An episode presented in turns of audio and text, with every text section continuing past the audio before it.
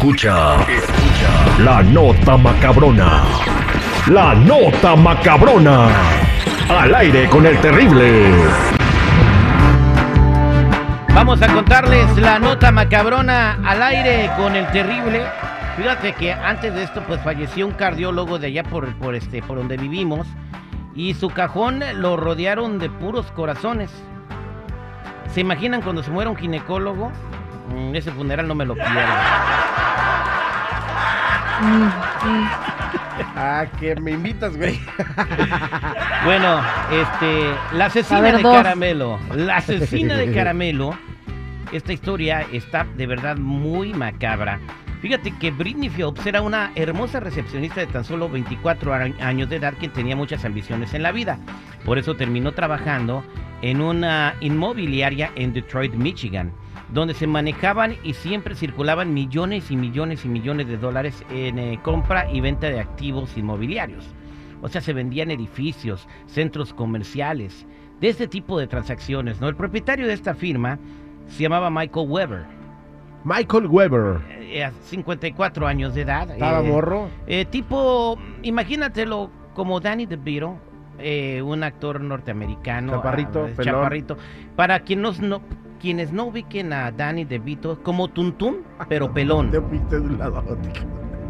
Porque como me- me- Ah, medía alrededor de Órale, cinco- terrible. A ver si te callas. 1.54 y todo el rollo. O sea, era el tipo menos atractivo del mundo, pero con todos los millones que te puedes imaginar, ¿no? Eso lo volvían atractivo. Entonces, eh, la chica, Britney Phelps, era una chica de 24 años de edad, escultural, rubia, hermosa, que todos los días recibía con muchas atenciones y le hablaba bonito a Michael Weber, hasta que después de un año y medio de estar trabajando ahí, cayó en sus redes y comenzaron a tener una relación muy bonita. Con el paso del tiempo, Britney Phelps, eh, pues logró otro escaño más en su plan, que era casarse con Michael Weber. o y- sea, todo estaba estructurado. Primero entró como recepcionista. Primero entró como Lo empezó recepcionista a conquistar. como, Hi, doctor. How are you? Good y morning. terminó casada con él. Se fueron a vivir a una casa muy bonita en el centro de la ciudad que estaba como en el piso número 40 del edificio. Y tenía una vida maravillosa, todo lo que ella quería, todo lo que ella deseaba, viajes por el mundo, bolsas de marca, en fin. Incluso pudo comprarle una casa a sus padres para que no tuvieran que preocuparse por pagarla. Wow. Chido. Michael Weber se desvivía por eh, darle todo el amor del mundo y para que Britney Phelps ni siquiera tuviera que preocuparse de nada. Incluso dejó de ser la recepcionista del edificio, pero llegaba, aunque no trabajaba en el lugar, a dar órdenes y a tratar a todo el mundo muy mal. Todo el mundo comenzó a Mm. detestarla. Pero con el tiempo, Britney Phelps eh, empezó a sentirse mal porque sus amigas se burlaban de ella diciendo que tenía un esposo muy feo. Porque con lo bonita que ella estaba, podría conseguir a cualquier hombre que quisiera.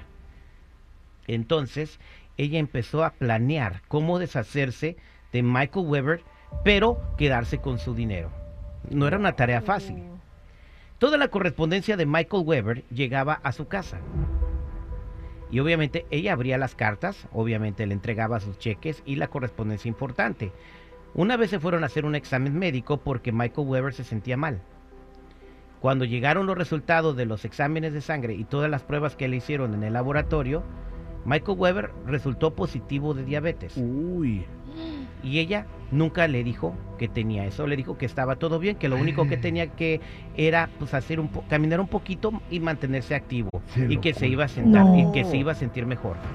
Y Y comer ahí- más azúcar. Ah. Eh, bueno, Jennifer, pues por ahí va la cosa. ¿Cómo? Le platicó a sus Ah. amigas lo que estaba sucediendo y ellas le dijeron, pues empiézale a dar cosas dulces para que se vaya más rápido. Oh, Y ella lo empezó a hacer. Empezó a consentirlo y a darle comidas que tenían mucha grasa. Lo retacaba de costillas de barbecue y comidas que tenían muchos carbohidratos y colesterol. mi amor, te hice estos suchepos. Demasiada azúcar, demasiados helados y demasiados pastelitos. Michael Weber pensaba que era una, una cortesía de ella que lo estaba tratando muy bien, sin imaginarse que lo que tramaba ella era que se muriera rápido de la diabetes. Con el paso de tiempo y después de cuatro meses de haber recibido el resultado, Michael Weber pasó a mejor vida.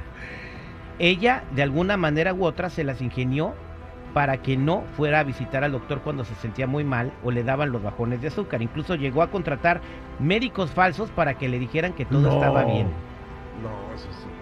Tiene madre. pero no contaba con algo. Después de que Michael Weber falleció, ella fue la beneficiaria absoluta de su seguro de vida, heredando los millones de dólares la, la- la empresa de Michael Weber y también el edificio. Era una mujer joven Wow. y millonaria. Y atractiva. pero no sabía que una de sus amigas iba a tener un cargo de conciencia y que por medio del WhatsApp donde se compartían información, ella fue a la policía a decir que no podía más porque se sentía cómplice de un asesinato. La, policía pudo investigar eh, de eh, con forenses cibernéticos la autenticidad de esos mensajes de texto y pudo comprobar que efectivamente Britney Phelps había premeditadamente alimentado con exceso de azúcar a su esposo Michael Weber para que se muriera por la diabetes. Procedieron a arrestarla y ahora eh, purga una condena de 80 años en prisión. 80 años en prisión. Su amiga, Wow. pues por haber confesado, obtuvo cargos menores y pues no pisó la cárcel. Y esta es la historia de la asesina de caramelo. ¿Cómo la ven muchachos? Híjole.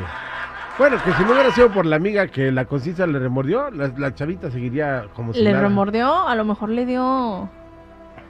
Como... ¿Será que sí? No sé, Yo- a lo mejor le dio envidia, ¿no? Yo creo que la amiga primero les dijo, ¿sabes qué? Ayúdenme, les va a tocar algo. Y al final le dijo, ni más, güey. No te voy a dar nada. Y dijo, ah, no, cule, va. Eso no se sabe porque no está en la historia, pero puede ser el Puede caso. ser. No creo que haya sido un cargo de conciencia, entonces quizás la delataron y ahora no tiene millones, no tiene Michael Weber y pasará su vida tras las rejas. Eso sí, a sus padres no le quitaron la casa porque ya está a nombre de ellos y pues es lo único medio feliz de esta historia y el pobre Michael Weber pues ya está vendiendo casas en el cielo con San. Esta fue la nota macabrona, cuidado con lo que se comen chiquillos.